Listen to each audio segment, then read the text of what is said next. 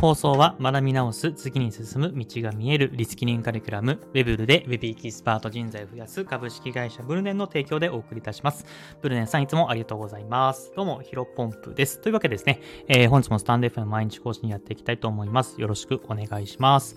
本日のテーマなんですが、貯金できない人がビットコイン貯金を始めるべき理由3つ、えー、こういったテーマでお話をしていきたいと思います。えー、早速問題ですね。まあ、これね、うんと、周平さん、えっ、ー、と、LLAC でもおなじみの周平さんですね。まあ、ボイシーじゃなくて、えっ、ー、と、スタンド FM もやられてたし、ボイシーもやられてたし、まあ、YouTube もやられてるしっていうね、まあ、ビジネス系インフルエンサーの方も言っていた、えー、ことをですね、ちょっとまあ、僕なりに、うん、まあ、僕の経験談も踏まえてお話ししたいなと思います。えっ、ー、と、まあ、結構貯金できない人いますよね。えー、まあ偉そうな僕こと、このこと言ってますけど、僕自身ね、めちゃめちゃ貯金苦手なんですね。で、どれが苦手かというと、うんと、僕今20、えーと、8歳かな。今年29になるんですけども、えー、お恥ずかしいことにね、去年までね、あの去年ってか、うん、27歳ぐらいまで貯金がゼロだゾロでした。うん。むしろ25、26ぐらいはね、借金してましたね。あの、クレジットカードのね、支払いが、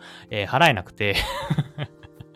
毎月そのクレジットのね、残高が30万あるんだけど、給料まあ20万ちょっとぐらいしか入らないから、で、生活費まあ10万ぐらいで、まあ10万ぐらい返済するけど、クレジットカードのあのその返済が、ね、20万残り続けるっていうのを、多分1、2年ぐらいやってましたね。まあそれぐらいの借金もあって、えっ、ー、と、まあ貯金ができない典型例だったんですけども、まあビットコイン投資、まあもちろんね、収入が上がった、フリーランスになって収入が上がったっていうのも、まあもちろんあるんですけども、うん、あのー、このビットコイン投資、まあビットコイン貯金、ビットコイン貯金っていう言葉あるかどうかかわかんないですけど、ビットコイン投資かな、まあ、ビットコインを買い始めてね、あの、非常にね、あの、貯金が増えてきています。具体的な金額はちょっとね、先差し控えますけども、うん。あの、まあ、3桁以上は、えー、ありがたいことに、えっ、ー、と、増えているという形になっております。で、えっ、ー、と、このね、3つの理由、まず先に結論からお話ししたいと思います。結論3つですね。えー、1つ目が簡単に引き出せないから、2つ目が放置でお金が増えるから、3つ目が、えー、資産運用の勉強になるから、この3つになりますので、順番に解説していきたいと思います。えー、まず1つ目、簡単に引き出せないですね。で、まあ、直近できない人あるある、まあ、僕もね、痛い気、ん？気持ち痛いほどわかるんですけど、やっぱね、銀行にね、口座がね、あるとね、使っちゃうんですよね。例えば、まあ、会社のね、ボーナスが20万、えー、30万入りましたって時に、あのー、なんか普段ね、その貯金がなくて2、30万パッてね、残高が増えると、買っちゃうんですよね。これね、結構気持ちわかる人いいんじゃないかなと思います。本当だったらね、絶対使わないものとか、うん、その2、30万あるから、まあね、5万ぐらい使ってもいいや、みたいな感じで軽い気持ちが、それ6回繰り返したらもう終わってしまいますんで、うん、あの、僕もね、あの、新卒社会人になった時に、もうボーナスでね、初めて社会人になってボーナスが多分、まあ、新卒1年目でね、まあ、ブラック企業もっていうのもあって、確か5万円か10万円ぐらいね、ボーナス入ったんですよ。で、ね、あの、ボーナス僕もともともらえるなんて知らなくて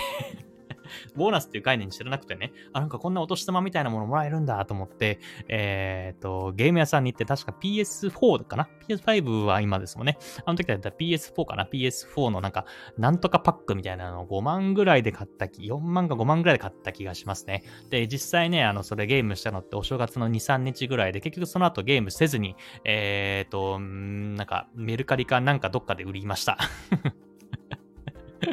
まあ、なので、あのー、あ、なんですよ。あの、簡単に引き出せて簡単に使える状況っていうのはね、あんま良くないんですよね。で、これね、ビットコイン貯金、まあ、ビットコイン投資を始めると何がいいかっていうと、簡単にね、変えな、変えられ、変えられないとか、その変換、返金換金か。換金ができないんですね。あのー、まあ、もちろん、やろうと思えばもちろんできるんですけど、例えば普通の日本円って、例えば会社から給料入ります。そしたら、まあ、クレジットカードなのか、まあ、銀行から下ろして使うのかってすぐ使えちゃう、すぐ使えちゃうじゃないですか。で、ビットコインの場合は、まあ、銀行にお金入ります。で、それを、えー、ビットコイン専用のね、仮想通貨取引所っていう、まあ、うん、仮想通貨の銀行みたいなのがとかあるんですね。そこにお金を入れて、そこで、えー、ビットコインと日本円を交換して、ビットコインが溜まっていくっていうシステムになります。まあなので、えっ、と、ビットコインをまた日本円に戻そうと思ったら、ビットコインを、え日本円に変えて、え日本円、その仮想通貨取引所から、え僕たちが普通に使ってる、まあ、みずほ銀行とか、UFJ 銀行とか、そこら辺に、え戻すっていう、まあ、手続きが多分、2ステップぐらい、2、2壁、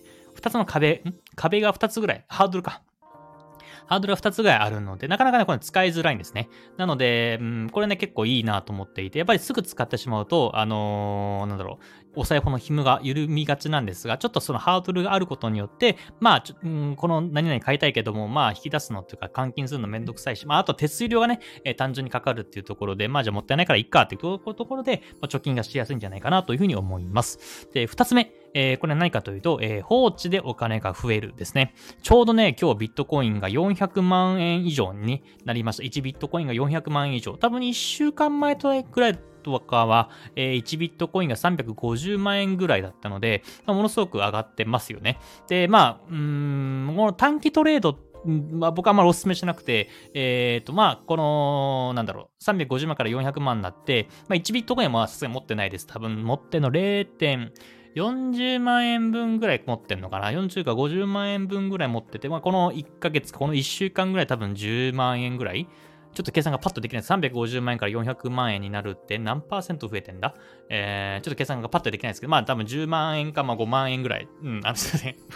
マジで計算できたら申し訳ないですけど、まあ5万円ぐらいポンって何もしなくても増えてるんですね。まあこれはまあ、うん、一種の、なんだろう、あの、ボーナスタイム、ボーナスタイムって、もちろん下がることもあります。ただ、まあ、中長、中長期的にはね、僕は上がっていくと思っています。これはね、まあ、うん、まあ、希望的観測もあるんですけど、まあ、本を読んだりとか、あとは、あの、アメリカのね、そういった経済学者、仮想通貨の経済学者とかも、まあ、2030年までに1ビットコイン1億円になるっていうふうに言われてるんですね。なんで、今400万円だから、1億円になったら何倍だ ?10 倍、20倍、25倍ぐらいか。うん、やばいですよね。だから、例えば100万円持ってたら、25倍だから2500万になるという方、まあ単純計算ですけども、それぐらいね、えー、言われておりますので、まあこれ、うん、もちろん短期でね、上がるってこともあるんだけど、まあ短期を狙いすぎると損してしまう。もちろんね、350万円が300万円になったりとか、あのー、年明ける前か、年末とかと確か1ビットコイン200、30万ぐらいだったので、やっぱそれはボラリ、ボラティ、ボラティティって言って、その変動幅があるんですね。まだ短期トレードはお勧めしないんですけど、中長期的に、